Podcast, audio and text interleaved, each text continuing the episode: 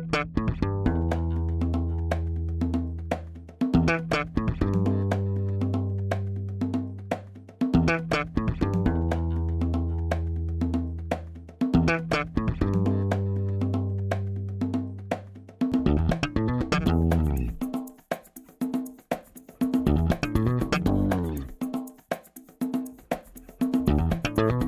Este é o Tapa da Mão Invisível, podcast destinado àqueles que querem ouvir ideias que abalam sociedades e que não são ditas na mídia tradicional. Bem-vindo, Paulo Fux. Tudo certo, Júlio Santos? Tudo certo, cara. Estamos gravando esse episódio naquele, naquele limbo temporal que existe entre Natal e Ano Novo, que ninguém sabe o que, que ocorre nesse. Mas é assim, um tem alguma coisa te estressando nessa época? Nessa época não tem nada que te irrite, né? Não tem nada que te irrite nessa época. Olha, eu fiquei pensando hoje, pensei, ah, vamos gravar um episódio, né? Então tem que pensar alguma coisa para sério que irrita Paulo Fuxa. Então, eu estou aqui, para quem não conhece, eu estou no litoral norte. Litoral norte do no Rio, Rio Grande, Grande do, Sul. Sul. No Rio Grande do Sul. Né, o Rio Grande do Sul tem, então, o litoral sul e o litoral norte. Eu estou na praia chamada Shangri-La, cujo slogan auto-intitulado pela prefeitura da cidade é a capital dos condomínios. Isso porque tem um zilhão de condomínios privados que foram construídos aqui à volta do litoral, que não é um litoral lá muito bonito, mas então como o governo, o estado, né, Júlio, não conseguia fornecer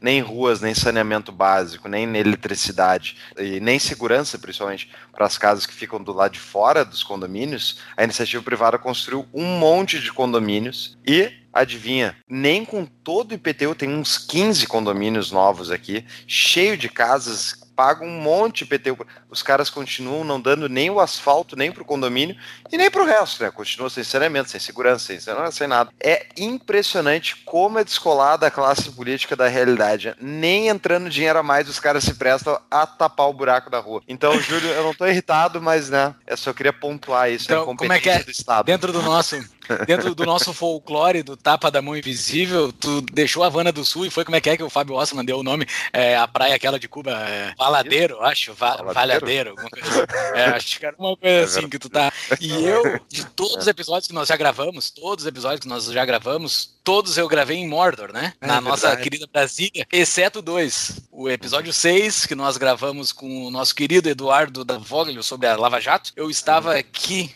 em Valfenda, seguindo a, o. Valfenda? Eu saí de Mordor e tô em Valfenda, tô em Florianópolis. Que lugar bonito, cara. Que lugar maravilhoso esse lugar aqui. E hoje, mas não, não vamos ter um episódio sem Mordor, né? Estamos falando com alguém direto de Mordor. O nosso entrevistado está falando de. Coitado, é. cara.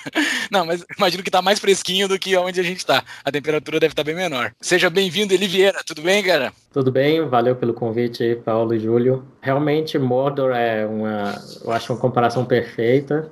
E você falando em Valfenda, Rivendell, eu não sei se eu prefiro Rivendell, que é o é, original. É, Rivendell é muito mais Mas eu elogio a, a, tradutora, porque essa Valfenda foi uma ótima ideia, acho que soa similar. Hum. Só não gosto das novas, a nova tradução agora tem um negócio de Gobelin, não sei o que. Né? Ah, o é? povo viajou demais. É, Goblin é ah. Gobelin agora. Enfim. Tá brincando? E até conheço o culpado, mas deixa ele. é, mas por falar em Valfenda aí, Floripa, foi. Eu sou mineiro, né? Cresci no interior de Minas Gerais, é, perto de um rio chamado Paranaíba. Quatro horas e meia de, de carro aqui do, de, de, Mordor. E foi Floripa que me ensinou a gostar de mar. Eu não gostava de mar até 2017, quando eu nadei nos mares gelados aí de, de Floripa. E aí eu fui convencido de que praia é legal. Eu não, eu, eu achava que eu odiava praia até ir para Floripa. Pá, tu sabe, tu sabe ali. Eu ia deixar isso pro final do episódio, mas vamos falar agora, porque eu tava tretando com o meu colega de podcast, o Júlio, no Twitter, sobre isso, porque ele tava tweetando umas bobagens, falando desde que inventaram ar-condicionado, eu não entendo por que, que as pessoas vão para perto da água e tal. Eu falei, não, é psicológica. É, psico... é mais é. do que se refrescar. Água é uma coisa que traz uma tranquilidade de espírito. Eu não sei qual é a resposta genética para isso. Tá aí o nosso biólogo pode ajudar nessa uhum. resposta, mas o Júlio acha que um ar condicionado basta para tranquilizar a mente. É muito religioso. Tá, esse assunto do tu puxou para não tem nada de religioso. É eficiente, é econômico. As pessoas, as pessoas iam pro mar porque não tinha como refrescar o próprio corpo antigamente. Não tinha como refrescar. A única forma de refrescar o próprio corpo era imergindo ele na água, em algum balneário, seja de mar, seja de rio. Passou o tempo tempo surgiu o ar-condicionado, hoje existe forma bem mais eficiente de refrescar o próprio corpo. Mas, culturalmente, continuou indo para balneários. Só isso. Tá, é a, minha, tá a, minha, a minha crítica. A minha crítica é: existe forma mais eficiente de se refrescar. Porém, culturalmente, as pessoas seguem indo pra da praia, que é imbecil. Eu prefiro não, ficar dentro do ar-condicionado, que é bem mais eficiente. Júlio, o que tu tá dizendo é que a vontade do ser humano de construir casas à volta de rios, lagos e oceanos é uma construção social. E não, não é uma questão. É não. isso que tu tá dizendo. É uma construção social. Quando se construíam perto de rios e oceanos, era oceanos era por causa de portos e rios por causa de água. Tu precisava beber água. Todas as cidades ah. eram feitas em torno de rios, precisava de água doce. Era por isso que se fazia cidades perto de rios. E hoje eu tenho algo a dizer sobre isso. Vamos ouvir o Eli, que sabe mais. eu tenho algo a dizer sobre isso quanto à biologia e a escolha de paisagens, a estética das paisagens, a escolha de onde viver também. Às vezes onde a gente vive é por necessidade, mas a questão da, da apreciação estética de um lugar, de uma paisagem, é, tem uma hipótese sim na biologia teórica, que é do Edward O. Wilson, que é um biólogo muito respeitado pelas ideias mais abstratas. Ele foi envolvido no projeto da tão demonizado da sociobiologia e ele chama isso de biofilia. Ele diz, ele alega que há sim uma tendência inata a achar certo tipo de paisagem convidativa e esteticamente atraente. E esse tipo de paisagem contém uns elementos que ajudam de alguma forma a sobrevivência. Talvez escapar de predadores, porque geralmente as pessoas não gostam de tudo muito flat, né, muito é, horizontal a gente gosta de uma montanha aqui e ali, e a gente também gosta de um laguinho, ou seja, água é essencial, um lago ou um rio, né? Então, essa mistura de. Por isso o rio é considerado tão lindo, né? Porque ele tem tantas montanhas quanto o mar, né? A água e a parte da, de fuga de predadores, segundo Edward O. Wilson. Então, existe sim essa, essa teoria, essa hipótese, chama biofilia. E se ela está correta, se, eu, não, eu desconheço testes diretos dela, mas se ela estiver correta, aquela coisa pós-moderna da arte de que a beleza é construção social está errada não só quanto à beleza humana, que tem tudo a ver com saúde e mostras de saúde, né? Quanto sobre também a, a beleza das paisagens, que também teria biologia nisso. É, então não tem muito para onde fugir. A biologia está ali, queiram ou não. Então o que tu chamaria daí, se essa tese estiver correta, uma pessoa que nem o Júlio, que não leva em consideração, tipo, ele é um anti... É, qual é a explicação terem pessoas que eu não gostam? Eu sou a favor do mato. Não é. Do mato. Tô tão a favor que eu quero que ele fique sozinho, longe da gente. Eu quero ficar bem longe dele. Tu já quero ficar dentro uma Você já falou nesse programa que tu quer transformar a Amazônia num estacionamento. Ninguém vai esquecer. Eu não. Eu quero, eu quero incentivar o Tarcísio, o ministro do Bolsonaro, a seguir os planos dele. É claro que qualquer tendência que a gente tem de fábrica, padrão, eu gosto muito de falar em padrão de fábrica, como se a gente fosse o celular. Claro que isso pode ser modificado na nossa história de vida, no decorrer do nosso. Talvez o Júlio quase se afogou aí, tem trauma de água. Vai saber o que, que aconteceu dele ter essa opinião beira da praia. Eu nasci na beira da praia e me criei na beira da praia. Mas vamos lá então. Eu acho que. Vamos, dar o CV do Eli, né? o CV, é, vamos mostrar quem é o cara. Eli Vieira é biólogo pelo UNB e pós-graduado em genética pela Universidade Federal do Rio Grande do Sul e pela Universidade de Cambridge, Reino Unido. Como cientista, já publicou artigos citados quase 300 vezes em periódicos internacionais, tendo sido publicado pela prestigiosa Royal Society. Anos, paralelamente, a carreira científica desenvolve atividades de mídia, as mais notáveis sendo a resposta em vídeo ao pastor Silas Malafaia sobre a genética da homossexualidade no YouTube em 2013, vista quase 2 milhões de vezes nesse site, no YouTube e em outros, e um relatório de checagem de dados que pôs em dúvida 19 anos de estatística em morte por homofobia no Brasil, a Liga Humanista de 2019. Ah, temos bastante assunto para tocar. Seja bem-vindo, cara, mais uma vez. Muito obrigado por aceitar nosso convite nesse fatídico calendário entre feriados. Valeu. Vamos começar então com essa questão do, do Silas Malafaia. Explica para nós o que, que aconteceu ali, qual foi a resposta. Eu vou botar o vídeo já na, na show notes, mas dá uma um ampassão aí para nós ali. O que, que aconteceu nessa situação? É, eu estava alguns meses lá em Cambridge estudando genética, né? E eu já tinha escrito um texto em 2011 em resposta a uma pergunta de alguém sobre se havia genética por trás da homossexualidade. Apesar de eu ser gay até aquele momento, 2011, eu não tinha pensado realmente no assunto. Em resposta a essa pessoa, procurei referências e deixei prontinho um texto. Essa é a resposta a essa pessoa. Era um Tumblr que eu tinha de perguntas e respostas. E aí Em 2013, janeiro, o Silas Malafaia foi entrevistado pela Marília Gabriela, que na época estava no SBT, e aí nessa entrevista ela tocou no assunto homossexualidade, estava cada vez mais em voga, né, desde que o STF ele legalizou, apesar de não ser papel dele, e eu concordo com quem critica isso, o STF legalizou o casamento gay, né, um pouco tempo antes, enfim, e aí surgiu esse assunto lá e ele falou que apelando para a própria autoridade e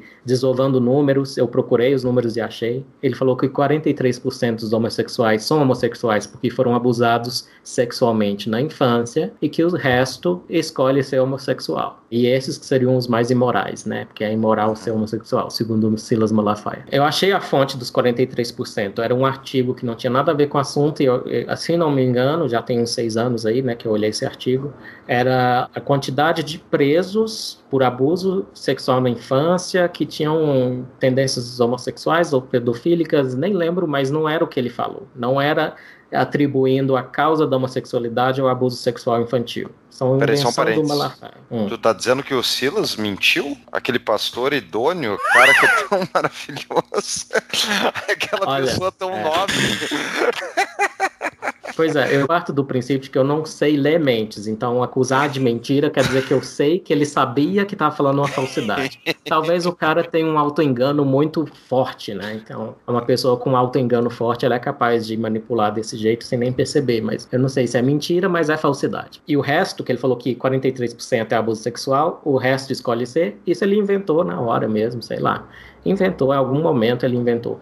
E não só eu achei a fonte dos 43% dele, como eu achei a fonte secundária, porque claro que ele não pegou o artigo original, ele pegou a fonte secundária, que é o seguinte, é um tal de John Tay, que é um geneticista de Singapura, e que o Malafaia traduziu um livro chamado Nascido Gay, interrogação, e, claro, Malafaia lucra com a venda dessa tradução, então é o cara é muito esperto. Nesse livro, esse geneticista, ele é geneticista, só que ele trabalha com detalhes moleculares da genética, ele não trabalha com comportamento humano. Enfim, nesse livro, esse cara defende a cura gay. Então, essa é a fonte científica do Silas Malafaia para a alegação das causas da homossexualidade. E o que eu fiz foi atualizar aquele texto que eu já tinha pronto em 2011 e transformar em vídeo, né? E pegando clipezinhos, acho que hoje em dia o YouTube até ia dar um strike lá se eu fizesse isso. Peguei clipezinhos do programa de TV. E foi uma irmã minha que falou: Você é perfeito para responder, porque não só você é gay, você não está nem aí de falar isso em público, e você é geneticista, ou seja, a sua área, e ele está alegando, alegando, que não tem nada a ver uma coisa com a outra. E é claro que as pessoas começaram a dizer que é porque eu sou gay que eu, que eu falei aqui, mas aí eu, eu respondi o seguinte: eu citei ali uns 50 artigos, não diretamente um a um, mas eu contei lá. Essa revisão citou 50 artigos. Todos os autores, centenas de autores de todos esses artigos, é tudo gay. Então a ciência é muito melhor do que eu imaginava. Cara, eu assisti o teu vídeo, eu assisti o vídeo do Malafaia depois de resposta, eu assisti o vídeo do Easy Nobre, que ele faz um, um apanhado geral, e sei lá, ou eu tenho um problema de interpretação, ou em nenhum momento eu vi no teu argumento que tu era gay. Eu, na verdade, eu tô, eu tô nem aí, se tu é gay ou tu não é. Eu tava, eu tava afim é. dentro dos teus argumentos, entendeu? E tanto é que eu fiquei sabendo disso agora e pra mim isso pouco importa. Eu não falei isso na, naquele momento, também por isso. Os argumentos, as referências falam por si, e até hoje eu sou oposto à política identitária. Você jamais vai me ver falando, por eu ser gay, eu acho que. Uhum. Não é um bom argumento. Não, não e assim, isso eu te elogio mais ainda pelo teu vídeo, porque isso não fez parte do teu argumento em momento algum. Mas, e assim, o Fux ele já te conhecia, mas eu não te conhecia, eu te conheci pelo texto do Francisco Raso, que também vai estar nos, nos show notes, que é uma entrevista que ele faz contigo, né? E eu te conheci por aquele texto, por aquela entrevista praticamente, né? Que é muito boa, é, excelente. E tu aborda um tema ali que é, acho que é o tema principal dessa discussão toda, né? E tu como um geneticista, acho que dá para nos responder parte dela, ou, ou talvez toda, que é, existe argumentos de que se nasce gay, ou gay vem da, vem da construção social, ou isso pouco importa, ou da onde que vem essa discussão, sabe? O gay, ele vem da genética, ou ele vem do meio social, ou, ou não tem como responder? Bem, tem como responder que se tem um lado preponderante aí, provavelmente não é a cultura. Pode ser que seja o ambiente, mas o ambiente cultural provavelmente não é, por uma simples razão. A gente tem história, né, escrita de 10 mil anos, e menções aqui e ali à homossexualidade, e nunca vi uma cultura que não mencionasse esse comportamento entre os seus, né? Então, se há um consenso cultural de que existe o negócio, a explicação provavelmente não é cultura, porque você tem a variação cultural, apesar das culturas variarem, não tem nenhuma em que some os gays ou que somem as lésbicas e os bissexuais. Então, das explicações possíveis, a cultura é uma das mais fracas, eu acho. E a gente tem uma medida na genética que é uma medida de prospecção, chamada herdabilidade, que é a gente pega a variação e particiona a variação eh, de acordo com os dados, claro, para ver o que, que explica mais por que as pessoas variam naquilo. E geralmente a gente faz isso com gêmeos. Então, se gêmeos idênticos têm a mesma característica e gêmeos não idênticos, um tem e outro não tem, então, em questão de estatisticamente, se, se o primeiro caso é mais frequente, então a genética é uma boa candidata a explicar. Para a homossexualidade, tem muitos estudos disso, mas é em torno lá de 30 a 60%. O que, que é o 30 a 60%? É, é 30 a 60% da variação é explicável pela genética. Pode ser atribuída à genética como causa, tá? tá. Isso que é herdabilidade. Desculpa te interromper, mas só para trazer para conversa padrão do cidadão uhum. médio. No caso monozigóticos, se um é gay, há uma grande chance do outro ser gay também, no caso gêmeos é, iguais. Muitas pessoas jogam para ele, como assim é genético se eu conheço esses gêmeos aqui idênticos que um é e o outro não é? Eu falei, ué, mas eu nunca disse disse que um nunca é, eu só disse que é mais provável que os dois sejam se eles são idênticos do que se forem fraternos.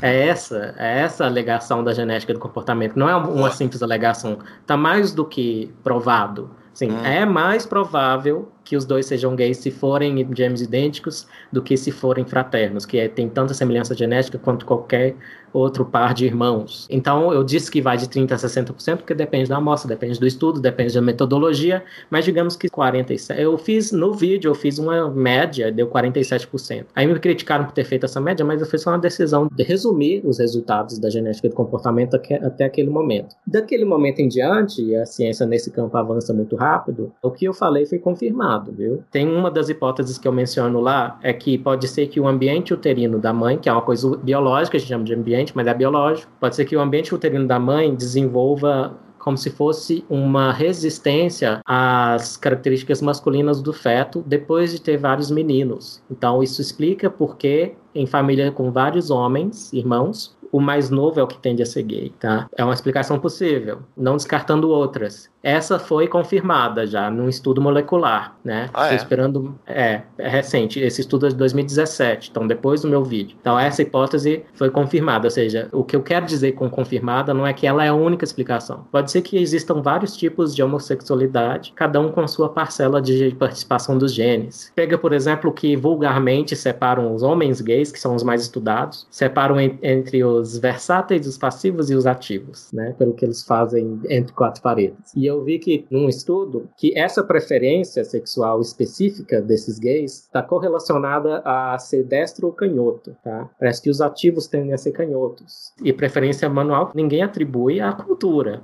tem canhotos em todas as culturas, né? E, e, na verdade, a resistência cultural contra os canhotos. É verdade. Né? Tentaram na nossa cultura, canhotos é, também.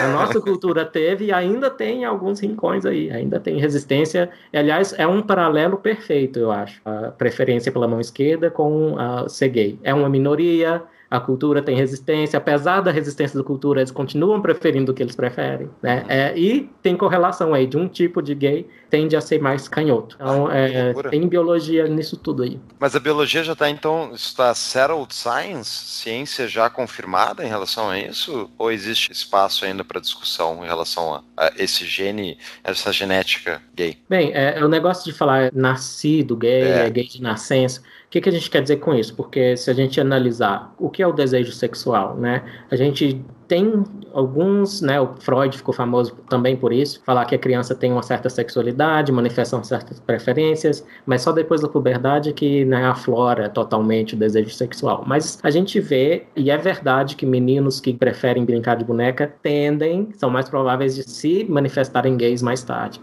Ou seja, tem sinaizinhos ali de comportamento, da genética do comportamento desde cedo. Ou seja, não parece ser uma influência cultural. Na minha família tem um menino de 8 anos que prefere brincar de boneca, ninguém forçou ele a isso, ninguém é feminista, ninguém tá querendo é, romper os padrões de gênero, tá? A minha aposta é que alguma coisa ali, pode ser que não, pode ser que não, pode ser que ele cresça e seja um homem hétero como outro qualquer, pode ser que ele seja uhum. gay, mas eu sei que é provável, mais do que outros meninos da minha família, que gostam de futebol, de, de carrinho, etc., é mais provável que o que gosta de boneca ser, que seja gay no futuro. A, a, aliás, esse é um ponto que o ativismo erra tanto, porque você perceber um padrão no mundo real e falar desse padrão não é preconceito. Desde quando isso é preconceito? É descritivo, né?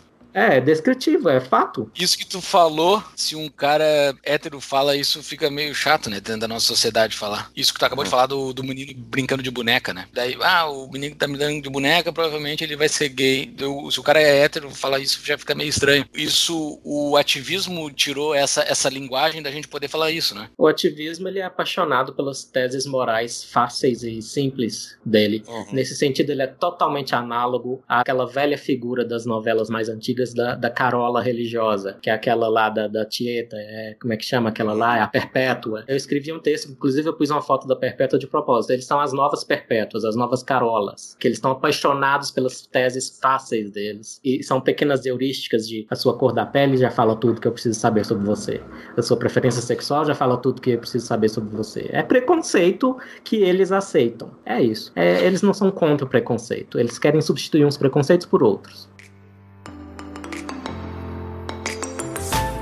Quem é que não conhece ainda a nossa patrocinadora CapTable, que é a plataforma da Startse para você investir em startups com alto potencial de crescimento e rigoroso acompanhamento? Acesse captable.com.br barra tapa e ganhe um e-book gratuito sobre como investir em startups. No site você vai conhecer os projetos que estão sendo captados. Eu já investi. E você? E agora, então, ele me diz uma coisa, essas questões justamente do que entram essas carolas, é de que existe, portanto, um determinismo, né? Tu é criado de determinada maneira, o meio influencia a tua formação, ou seja, a volta da pessoa, e daí os esquerdistas mais radicais, a questão da construção social, é tudo construção social, né? Então é tipo, é tudo, uhum.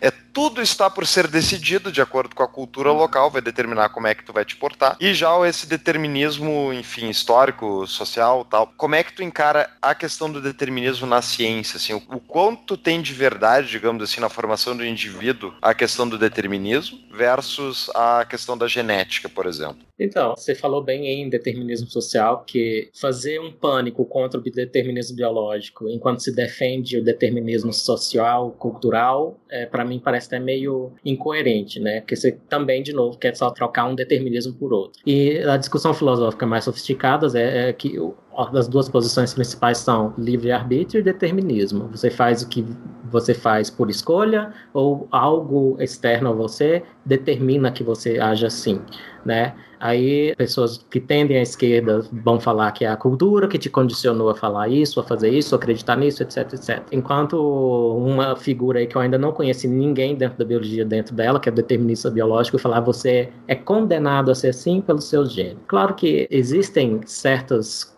coisas na genética que são determinísticas, sim, tipo a doença chamada Coreia de Huntington. Coreia, porque é, é uma degeneração, a neurodegeneração, você está condenado a morrer jovem, não tem uma cura para isso. E é um gene, e é um gene dominante. Então, só que características como homossexualidade, como até preferência política, tendências, que tem participação dos genes também, elas não são assim, um gene e uma coisa. É o que eu estava falando, são tendências que podem ser resistidas. Eu tenho uma tendência à obesidade e eu resisto a essa tendência controlando meu ambiente, não comprando besteira, né? E perdi peso controlando o meu ambiente com ajuda também.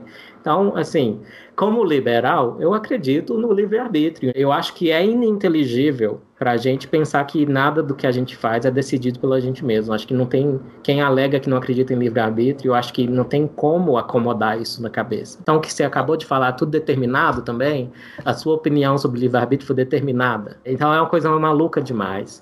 Então, a real oposição filosófica entre determinismo e livre-arbítrio. Só que eu acho que essa discussão está um pouco contaminada por uma imagem de ciência, como se via ciência na época do Newton. Você faz uma, uma fórmulazinha e o corpo vai se mover desse, desse jeito e move mesmo, e é assim mesmo.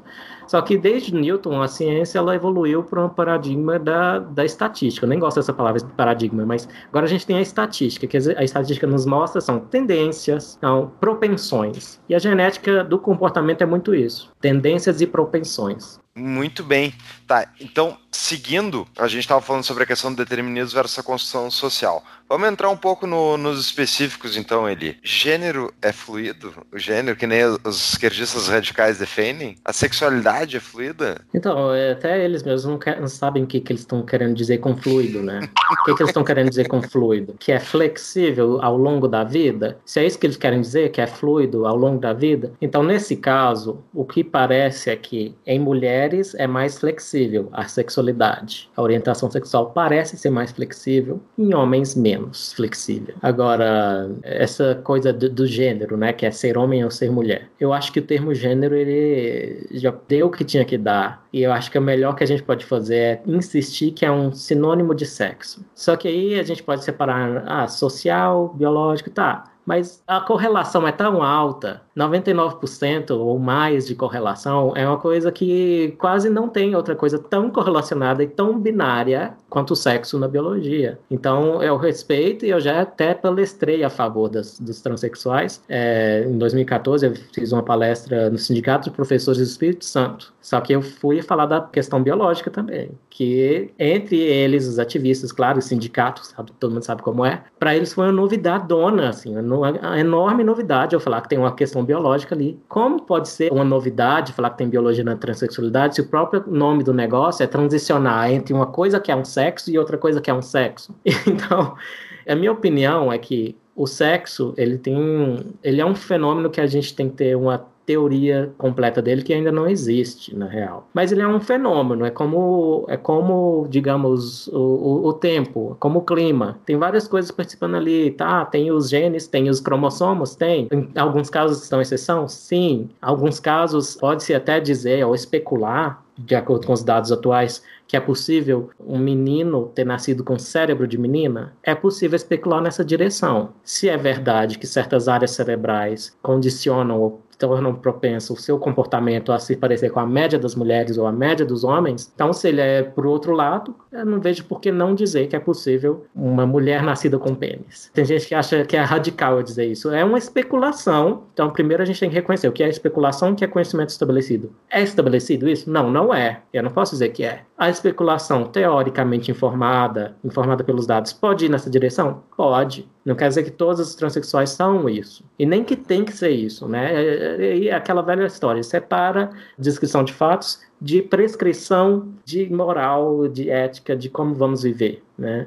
E na, na parte da, da, prescrição eu fico a favor da liberdade na maior parte do, do né, dos assuntos. Mas tu está dizendo então que existem diferenças entre homens e mulheres. Nos Estados Unidos, por exemplo, no, na Inglaterra, isso daria uma discussão enorme, porque tem muita gente que de, defende que não existe diferença entre homens e mulheres, que é tudo construção social. Então, tipo, isso parece, parece muito externo à nossa discussão política, enfim, brasileira. Aleluia que a gente não importou isso para o Brasil, em, que nem tem no exterior. Ainda. Ainda ainda, né? Mas é justamente nós aqui do Tapa nos orgulhamos de tentar antecipar as tretas externas para dentro. Já vamos provocar então. Esse episódio vai servir lá para 2030. É. Em 2029, daqui a 10 anos, ele vai estar tá muito popular esse episódio. Então, essa é a questão. A gente está meio externo a isso, mas já tentaram, por exemplo, colocar dentro da grade curricular a questão da identidade de gênero no Brasil. Inclusive, já tentaram dentro das câmaras de deputados estaduais aqui do Rio Grande do Sul. A esquerda trouxe essa pauta. Né? E, e, de forma geral as pessoas não estão acompanhando. Mas então a ciência, vamos lá, ele explica para nós aí que não somos da área. Existem diferenças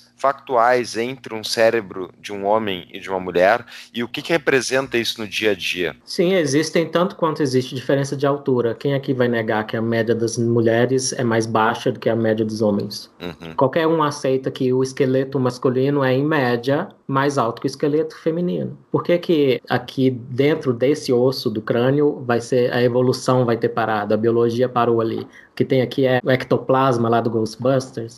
Não. É, é, o que tem aqui é um órgão, é um órgão biológico, quem acredita em alma e tal, beleza, não é ciência isso. A melhor hipótese no momento é que tudo que a gente faz, que é comportamento, a consciência muito misteriosa ainda, claro, mas está tudo aqui. É, parou de funcionar isso, para o resto mencionado aí. Então, não, não há motivo para esperar. A biologia tem uma teoria central, que é a teoria da evolução. A nossa origem é humilde está lá entre os primatas grandes da África, né, do leste africano. A gente sabe até exatamente onde na África a gente apareceu. E nosso cérebro é assim, mais ou menos há 100 mil anos. Tem algumas coisas que a gente está investigando de evolução molecular do cérebro também, que deve ter mudado um pouco em 100 mil anos. Mas o padrão que se vê de diferença no comportamento o que se prevê e se vê com base na evolução é o mesmo que se observa em outras espécies animais. E qual é esse padrão? Bem, que as fêmeas elas têm uh, gametas maiores, elas investem mais energia ou só no gameta maior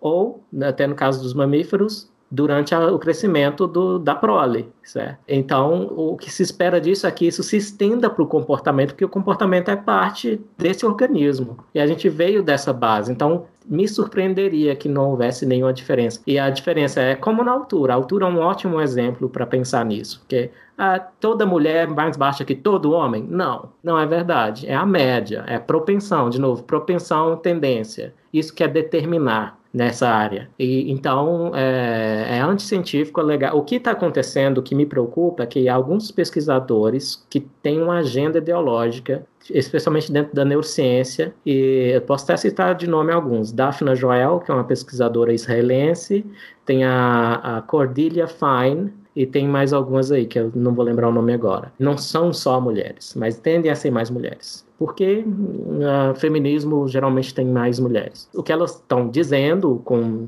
manipulação, não é manipulação, interpretação de dados, digamos assim, é uhum. é que o, o, cérebro masculino e o cérebro feminino tem, eh, elas falam que existem as diferenças, sim, na média, elas não são anticientíficas ao ponto de negar as diferenças na média, mas o que elas falam é que é que o cérebro é como se fosse um mosaico, o cérebro de todo mundo é como se fosse um mosaico de masculino e feminino, mas aí você pensa, conceitualmente, como se definiu o que é masculino e feminino nesse padrão? É, seguindo o dimorfismo sexual humano. Então é meio que uma, um argumento circular. E, é, tem um pesquisador que pegou os mesmos dados delas, que elas falaram, foi em 2015 isso, foi publicado na PNAS, uma revista importante aí. E um pesquisador já publicou junto com o artigo delas uma reavaliação dos dados delas, que elas falaram assim, não é possível prever o sexo da pessoa a partir do cérebro. E ele fez isso e, e, com mais de 80% de precisão. Então, uhum. é, é, muito difícil e tá pelo poder e pelo base evidencial por trás da teoria da evolução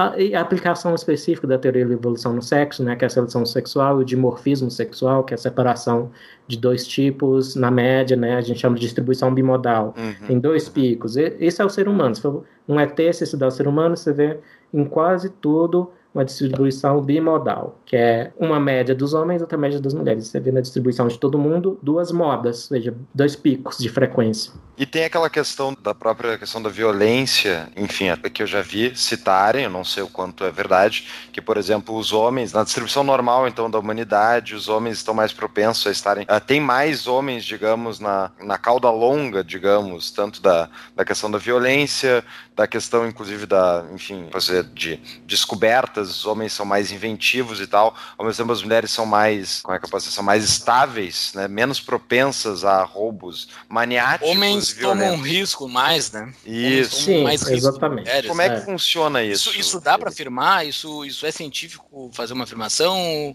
Sim. Ou a gente está tendo uma afirmação machista? Sim. É assim mesmo. O negócio é, é, de novo a história de o pensamento pobre. Oi. Nós estamos nós três sem lugar de fala falando sobre mulheres, tá? Isso eu só quero pontuar. ok, vai lá, Eli. É, eu só quero dizer vamos que falar, eu, tá, vamos falar de aborto, eu então. alugo, então. eu alugo meu lugar de fala por 30 reais a hora. Quem quiser falar como gay, eu alugo. Então, eu estava falando da distribuição. Você pegar todo mundo, a altura, você vai ver dois picos de frequência. É uma distribuição bimodal. Agora, você pega esses dois picos, você junta eles, é igual você falou em quase tudo, os homens eles vão mais para as extremidades. Isso vale para QI, vale para altura também. E as mulheres elas concentram mais em torno da média delas. E os homens faz, fazem assim. O resultado disso é que, no QI, por exemplo, entre os gênios tem mais homens que mulheres. Mas entre os totalmente, digamos, sem luz, também tem mais homens que mulheres. E, inclusive, é melhor ser gênio mulher do que ser gênio homem, porque ela vai tender a ser também boa em habilidades linguísticas, o que não é muito o caso dos gênios homens. Os gênios homens costumam estar lá no espectro do autismo também, então eles são muito bons com palavras. As mulheres gênios, elas são tão boas em coisas matemáticas quanto em linguística, é, habilidades linguísticas. enfim. Aquilo que fala dos milionários, muitos homens, mas também os, os, os mendigos são quase todos homens, né? Os homens tomam muito risco econômico Exatamente. Também, né? é, essa questão da propensão à agressividade é óbvio que é mais frequente em homens. Mas, é, interessantemente, na violência doméstica,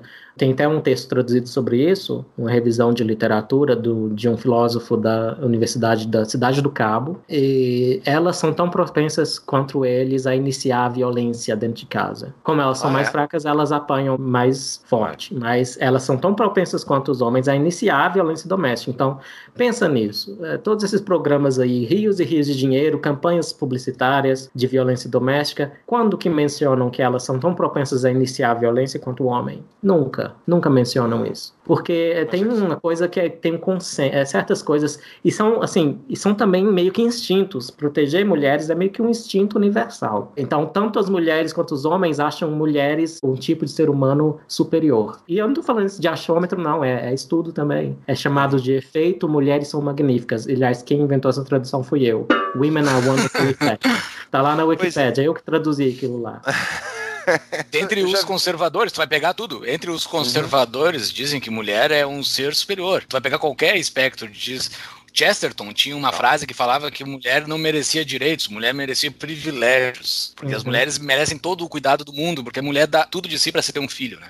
Eu acho que dentro do mundo conservador, acho que é mais ou menos isso, porque a mulher ela abre mão de muita coisa para poder ter um filho, né? Parênteses só, que não é geral, né? No mundo árabe e tal, mulheres Sim, são... é claro que ainda há muitos lugares que elas são desfavorecidas. Né? E elas são desfavorecidas, é, e a razão pela qual elas, elas são desfavorecidas também tem a ver com essa preferência, porque é uma condescendência, é uma infantilização. Então, na Arábia Saudita, a mulher é como se fosse ou um bicho, ou um pet, ou, ou uma hum. criança. É assim que hum. elas são. É esse que é, um, acho que é o tipo de sexismo mais universal que tem. Tratar a mulher como criança, como o que a gente chamava na minha infância de como é que é a criança que não pode perder o jogo, como é que é café com leite. É esse o tratamento sexista mais comum contra mulheres, mas ao uhum. mesmo tempo ele é a favor de mulheres porque trata elas como angelicais. Uhum. É, enfim, então essa tendência masculina a maior agressividade é um fato. Só que um fato que pode ser interpretado de diferentes formas. Quando você precisa de alguém que põe a mão na massa, que corre riscos no mercado, na pesquisa, até correr riscos intelectuais de propor ideias controversas, os homens vão estar mais presentes ali. Então, a, a, essa interpretação do que tem a tendência mais masculina mais feminina tudo tem ambiguidade moral. Então, para que misturar a moral com a descrição do fato? Não tem necessidade. Muito bom. E desse assunto aí, uma coisa que eu me lembro, que eu também li em algum artigo, é que eu nunca consegui entender, porque estavam discutindo a questão dos, justamente, existem diferenças entre homens e mulheres e tal, e a questão, entrar a questão dos brinquedos, né? Então, homens gostam de brincar com carrinhos, é, mulheres gostam de brincar com bonecas e tal. E daí fizeram mesmo, entregaram carrinhos e bonecas para macacos. E os macacos, homens preferem brincar com carrinhos. e eu, é eu não consegui entender. Como é que é que num cérebro de um macaco faz sentido querer brincar com um carrinho, não com uma boneca? Tu tem alguma explicação ah. para isso ali? Bem, eu especulo, claro, mas no caso das fêmeas é mais fácil entender, porque a boneca é mais atraente, porque ela lembra um infante, né? Ela lembra um filhote. Então, a tendência é, de cuidado feminina vai ser ligada ali, os instintos, os algoritmos cerebrais que ela tem vão ser ligados a contactar aquele aquele objeto. Quanto aos machos uh, dos macaco capuchinho, aliás, quase todo primata que já testaram isso, é verdade que eles preferem os carrinhos, ou na verdade são objetos tridimensionalmente interessantes. Né? Claro que para ele não tem valoração do que, que é um carro, para uhum. que, que serve as rodas, mas se você for ver os macaquinhos machos, eles vão lá justamente na rodinha rodar assim, que é um. Ainda tá para ser explicado o porquê disso, mas os homens, eles têm é, uma habilidade maior que as mulheres de rotacionar na imaginação objetos tridimensionais. Isso é um resultado consistente, é um resultado é, inquestionável. E elas são melhores em ler as emoções nas faces das outras pessoas, que é a tal da empatia, né? Uhum. Então, assim, para fazer uma leitura moral, se é que temos que fazer uma leitura moral disso, aqui são os dois sexos são complementares. Tem coisas que é mais frequente, habilidades são mais frequentes em homens, habilidades são mais frequentes em mulheres e que são necessárias para ter uma sociedade saudável. Então não há é, é, o que os ativistas estão fazendo é transformar a causa da liberdade que estava lá no, no começo, né? Sempre assim, estava lá no começo, queremos só liberdade de votar como os homens votam, de trabalhar como os homens trabalham e tanto e os gays querendo ter liberdade de ter os nossos relacionamentos como os héteros querem. E depois que a causa é ganha e também vai se degenerando numa coisa identitária, que pouco tem a ver com liberdade e muito tem a ver com coerção. Então, a parte da tolerância a LGBT, por exemplo, está cada vez se transmutando mais e mais em te coagir a me aceitar. Não, Uhum. Eu não quero que você aceite. O que eu faço aqui na minha vida privada não é da sua conta. Então você não tem que nem aceitar nem desaceitar. Agora você vai ter uhum. que tolerar a minha liberdade de ser o que eu sou. Quer ficar por dentro de todas as novidades do nosso podcast? Yeah, Mr. White. Temos uma solução. Acesse nosso site tapadamãoinvisível.com.br e cadastre seu e-mail. Eu queria voltar um ponto, tu estava comentando, eu fiquei pensando assim, porque a gente já fez um episódio sobre ciência aqui. Então, ele explica como é que é o método científico que vocês utilizam para chegar a essas conclusões que tu citou ao longo da entrevista. Qual é o tipo de, de ciência que vocês fazem? Vocês fazem grupo, grupo controle? Não, vocês fazem análises, que tipo, né? Como é que, como é que você grupo, se aprofunda é, na ciência? Grupo controle é para experimentação. É. Então, uhum. geralmente, estudos com humanos a gente não pode experimentar. Mas, é, como eu mencionei, por exemplo, o método da herdabilidade, que ele é um método estatístico bem simples de entender. Se você chegou ao ponto lá de entender a variância da estatística básica, a variância, a herdabilidade é literalmente a variância atribuível à genética, lá nas variáveis genéticas, dividida pela variância total. É só isso. Então, não é... E até eu me, eu, eu me pergunto, já escrevi um texto explicando que é herdabilidade também, tá no meu blog, eu passo aí para vocês. Uhum. E é um método que não é de propriedade copyright da genética. Os sociólogos poderiam usar. Por que, que muitos sociólogos não usam? Porque, infelizmente, em muitos casos, não todos, claro, sociologia não é pesquisa, mas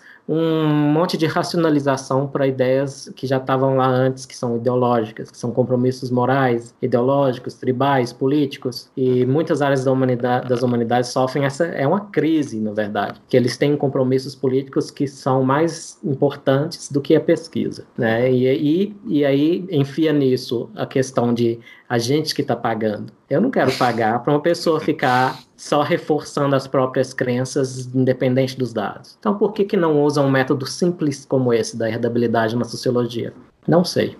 Hum, muito bom. Então, tu está comentando justamente em cima, já entra na, nessas teses que as pessoas carregam e tentam transformar então em verdade entre aspas científica aí na questão que acaba degenerando para o tribalismo, né? Isso tem um fator genético né, a tribo, a defesa da tribo, a defesa dos outros que são como eu, né, tem uma questão de sobrevivência e de, de enfim, de, de autodefesa, né? Como é que isso se transmite numa sociedade que nem a nossa, onde basicamente existem milhares de tribos convivendo ao mesmo tempo? Até onde é o limite da tribo e por que que a gente, dentro da nossa cabeça, né, a gente busca isso automaticamente? Muitas vezes tu discorda da pessoa, não porque tu racionalmente discorde do argumento dela, mas simplesmente porque ela não tá falando aquilo que a tua tribo acredita. E só um parênteses que a gente fez um, fez uhum. um episódio sobre objetivismo aqui, que a gente discordou do nosso querido Roberto Rachevski, né, Júlio? Pelo menos eu discordei, né? Que ele falou que não existe instinto, não existe. É, e daí. Foi bem eu, legal essa é, e eu, eu fiquei. Eu, eu, eu, discordo dele, né? É porque eu acho que não é questão de. Nem, é, talvez não seja instinto a palavra correta. Mas a primeira reação que a gente tem a muitas coisas, inclusive que nos incomodam, é automática, é, é límbica. É, a gente uhum. responde automaticamente aquilo e depois tu racionaliza, né? Inclusive, muitas vezes tu pensa muito tempo depois, bah, aquilo que eu tava defendendo era uma bobagem, ou eu devia, bah, eu devia ter concordado com a pessoa, mas na hora tu não consegue, na hora tu tá com a raiva na, na ponta da, da, língua. Então ele. Bom, eu fiz mil perguntas, agora que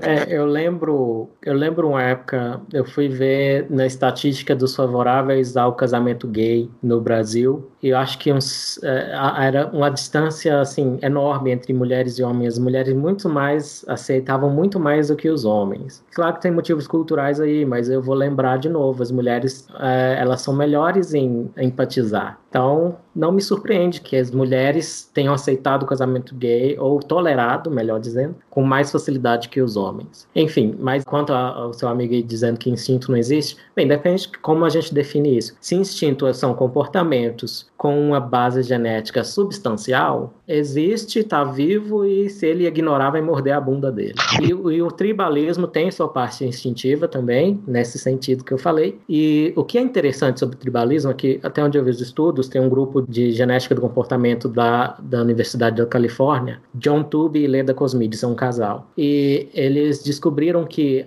o que a gente usa para marcar a nossa tribo, o que é o que é o nosso, o que é o outro, é qualquer coisa. Pode ser abstrato, como direita e esquerda é abstrato. Pode ser até tem aquele vídeo que todo mundo deve ter visto na escola da professora que fez o experimento das cores dos olhos, ela começou a maltratar os alunos de olho claro e aí virou um mini nazismo escolar. É um filmezinho famoso, é um experimento real que a professora fez. Tem vários desses vídeos. É, tem é. aquele A Onda, aquele Esse é outro. O cara é, que cria é. um grupo de camiseta branca e tem um determinado uhum. símbolo que eles fazem com a mão.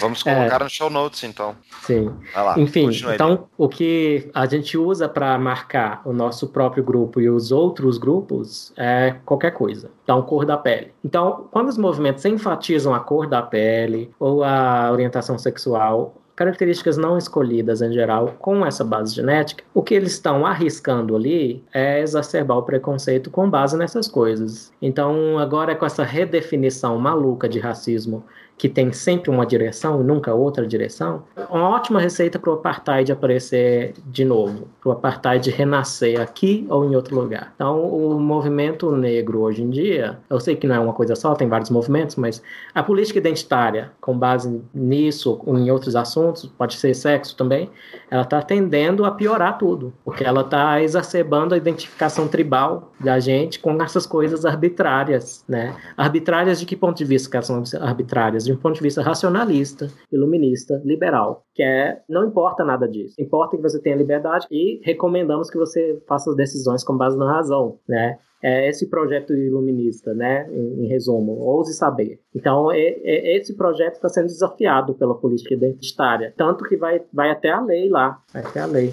E assim, mas existem minorias, né? Existem minorias que devem ser defendidas. No teu texto, na tua entrevista para o Raso, tu fala sobre, sobre minorias e, e fala sobre minoria que eu também acho que deve ser defendida, que são os, os deficientes, né? Não é defendida, mas eles de fato, concreto, é algo concreto, tocável, palpável, que eles precisam de mais recursos do que nós, porque uma pessoa que não consegue caminhar, ele precisa de mais recursos do que eu. Então, assim, uhum. eu quero viver numa sociedade que essa pessoa esteja mais, mais, mais feliz estando na mesma sociedade que eu, porque eu não estou livre de estar na situação dele a qualquer momento. Eu posso perder a mobilidade uhum. das minhas pernas. É meio que egoísta esse meu sentimento. Mas existem grupos identitários que precisam ser defendidos, assim, além dos deficientes, que eu acho que é meio que, que é meio que, bem, meio que lógico. Sim. Todo mundo quer ver uma sociedade que eles bem. Sim, sabe por quê? Existem grupos identitários que merecem algum tipo de proteção ou tolerância, porque eles, eles são a única receita conhecida para diminuir o impacto de preconceitos como o racismo. A gente não vai eliminar, é até um projeto pessoal para uma pessoa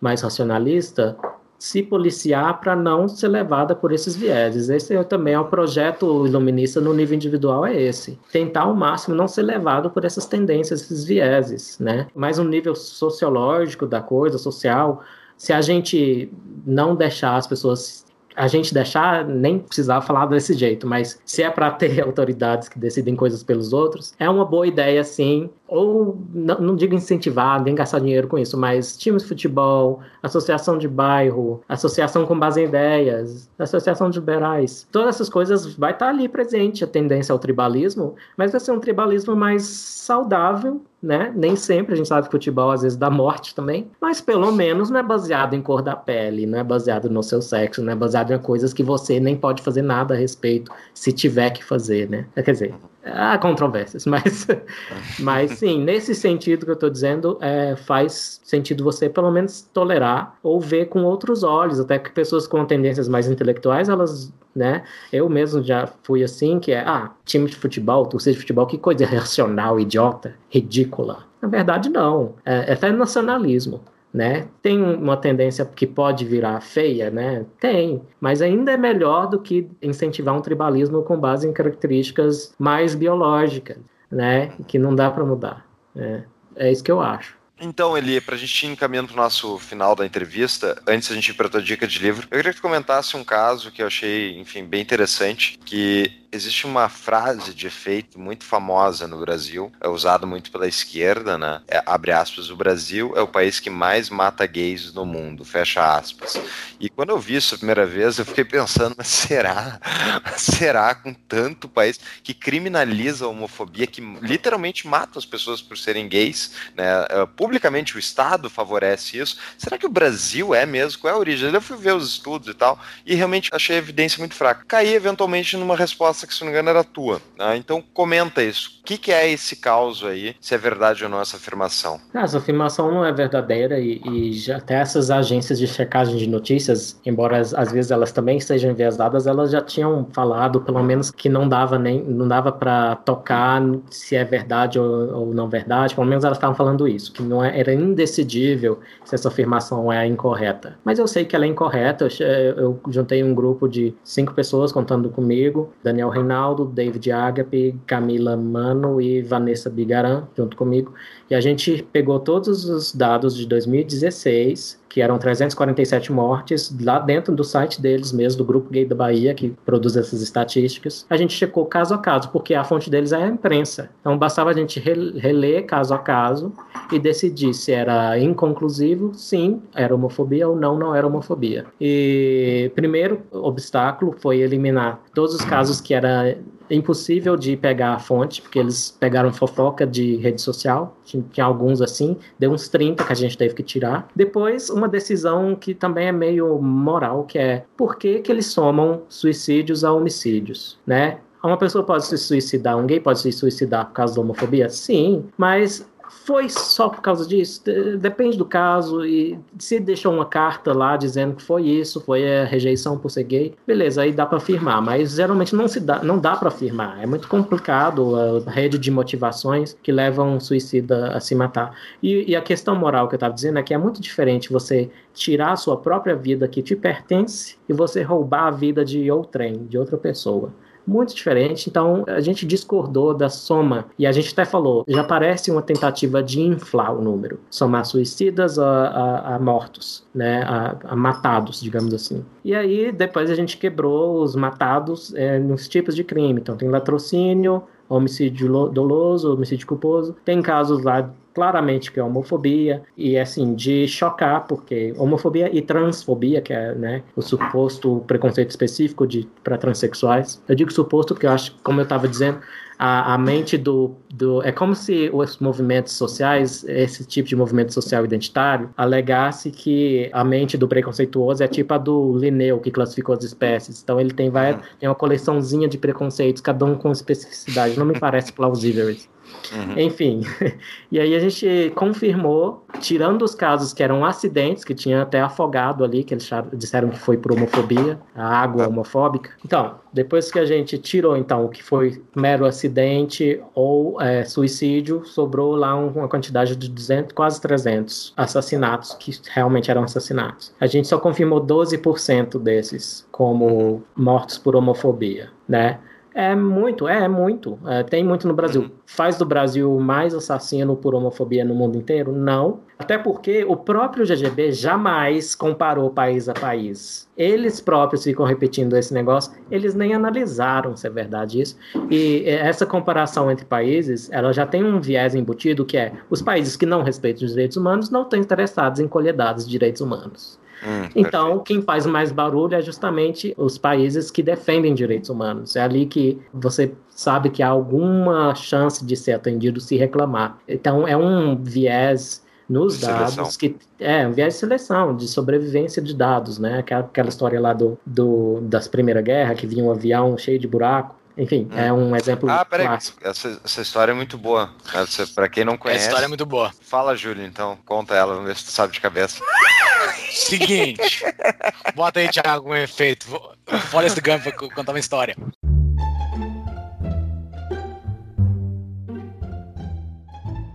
Aviões que chegavam da Segunda Guerra, e tu me corrige, por favor, se eu estiver errado. Os aviões que chegavam da Segunda Guerra cheio de furo de bala, os caras começaram a estudar os furos de bala dos aviões que chegavam no aeroporto para saber aonde iam colocar os reforços antiaéreos, né, de tiros antiaéreos, porque ali eram os lugares que mais pegavam balas. Mas os caras estavam colocando os furos no lugar errado, porque eles deveriam estar analisando os aviões que estavam caindo, porque o interessante é saber aonde entravam os furos dos aviões que estavam caindo, não dos aviões que estavam retornando à base. E foi isso que ele acabou de falar, né? Os os países com maiores propensões à defesa de direitos serão aqueles que terão as maiores estatísticas. Acertei ele? Sim, é isso mesmo. Então, a parte dos aviões que retornavam para o hangar, né, lá na guerra, ela é essas partes sem furos que deviam ser reforçadas, e não as partes furadas. Perfeito. Justamente porque eles sobreviveram, porque as partes furadas não importa se fura. Então, a minha analogia é essa. Então, qualquer dados de direitos humanos, não precisa ser sobre mortes por homofobia, tem esse viés. Então, vai saber se o Egito, se a Arábia Saudita não mata mais gay que o Brasil. A minha aposta é que mata, mas proporcionalmente, né, claro, a, a população, não em números absolutos. Esse é outro problema, eles ficam citando números absolutos. Parece, eles não têm nem as ferramentas estatísticas para fazer números relativos, né? Ah, tá, morreu tantos gays, mas proporção de gays na população, o que, que isso representa? É, é isso que vai nos mostrar se está preocupante, muito preocupante ou não. Né? Preocupante sempre vai ser, tá? Uma única morte é preocupante, tudo bem, mas ah, preocupante ao ponto de gastar dinheiro público, a ponto de contratar ativista para para a secretaria de não sei o quê, né?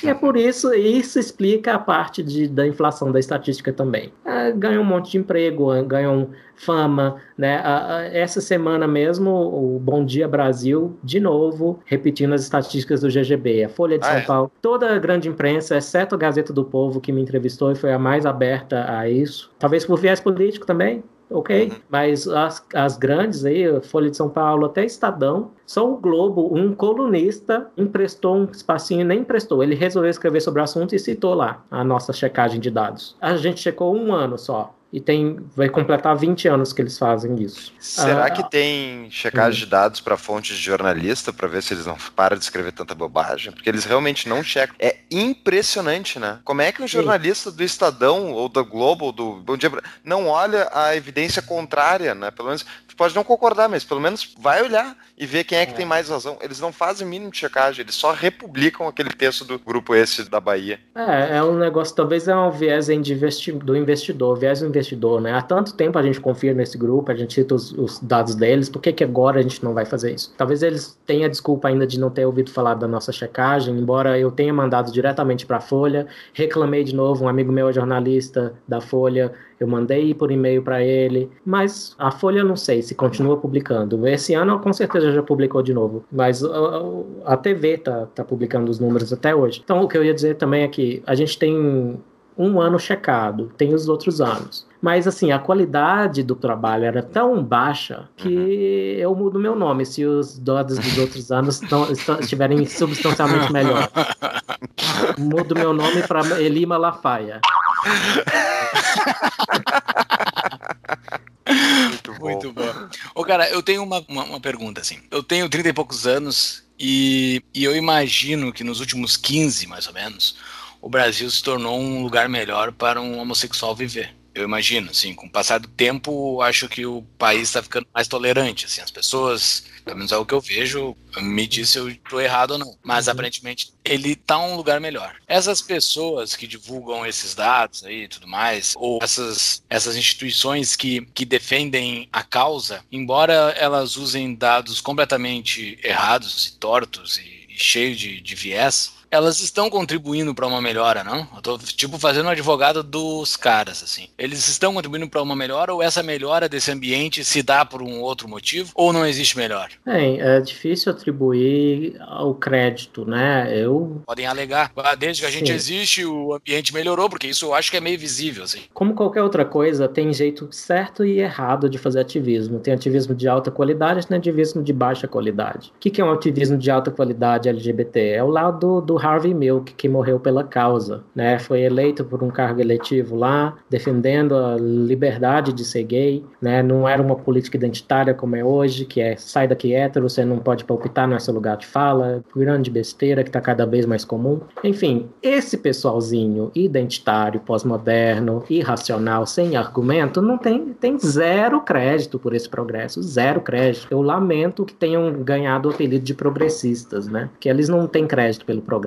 Que foi um progresso? Foi. Aconteceu nos últimos 15 anos, como você falou? Aconteceu. Eu mesmo, na minha biografia, posso dizer isso, que melhorou muito. Dentro da minha família, a citação da minha família. É, e é um exemplo que deve valer para muitos aí, muitas famílias. E outra coisa que eu lembrei enquanto vocês estavam perguntando é, isso tem correlação com a escolaridade também. Então, é, quanto mais é bem educado, lido é, é, o indivíduo, mais provável que seja tolerante às diferenças, às minorias sexuais. E, e o que está de ponta cabeça a realidade em comparação à narrativa ativista, porque eles querem pintar o oprimido como grande sábio, né? Mas Tipo, o oprimido tem a tendência ao analfabetismo, a baixa educação, isso que é o oprimido. E é ne nesse tal do oprimido que você vai achar muitas dessas crenças preconceituosas. Ou seja, não é o modelo do que deve ser, uh, como a gente deve pensar nas coisas. Então é a realidade, mais uma vez, ao contrário do que o ativismo alega que é. Né? Você vai achar homofobia mais nos menos escolarizados. Isso é provado já. Muito bem. Excelente. Olha, Ótimo. Adorei, adorei a entrevista. Acho que tem, tem muito gancho para muita coisa, mas vou ter que ler mais para poder, para poder investigar mais a fundo os sistemas. Zelito trouxe uma, uma dica de livro para nós. Ah, Júlio, Júlio, a gente sempre esquece um negócio, né, Júlio? Impressionante tem algo invertido na nossa escala de prioridades, né? Exatamente. As pessoas, que, as pessoas que pagam o nosso programa, que são os nossos apoiadores, a gente sempre deixa para citar no final. Ou seja, se você já desligou antes e não tá ouvindo isso, cai só no cara que é muito fã e já ouviu 40 vezes. Agora, tem muita gente que não entrou ainda no nosso grupo de Telegram, né, Júlio? Como é que tá? Mas o cara que chegou até aqui, eu acho que nesse episódio muita gente vai chegar até aqui, porque o papo foi, foi contínuo, foi muito bom. Acho que muita gente vai estar aqui nesse exato momento ouvindo, que para entrar no nosso grupo do Telegram tem que entrar no nosso Apoia-se, apoia.se barra tapa da mão invisível. Entra lá, faz uma contribuição de no mínimo 10 reais e receba o convite para entrar no grupo do Telegram do Tapa da Mão Invisível, que não tem questionário para saber qual é o seu sexo, gênero, sabe-se lá, eu não tô dando a mínima. Vamos lá. Muito bem. E qual é a tua dica de livro ali? Chaves, como dizia meu velho avô, se quiser chegar a ser alguém, devore os livros. Quê? Que devore os livros.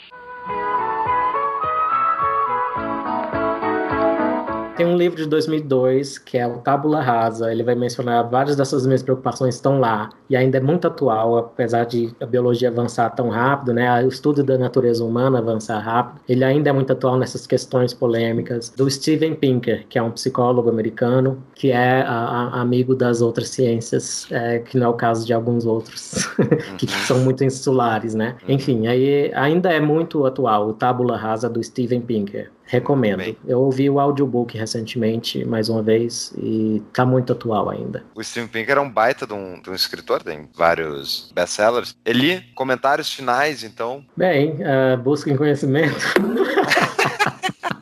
Boa.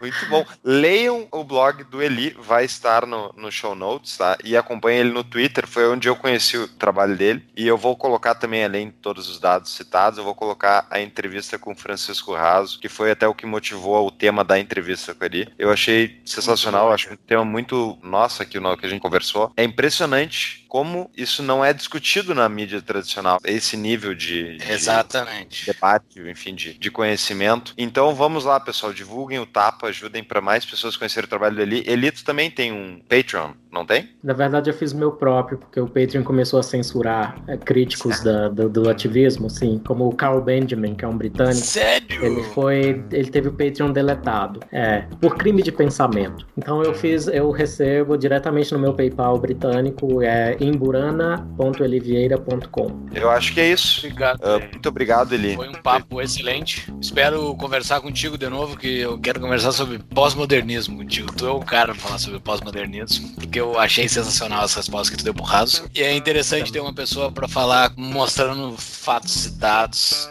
botando na mesa e, e, a gente podendo falar sobre coisas sem preconceitos, assim. podendo falar de boas. Muito obrigado, cara. Valeu. E Eu que agradeço. Até a próxima. Prazer te conhecer e até mais. Abraço. Prazer. Um abraço. Um abraço. Até mais.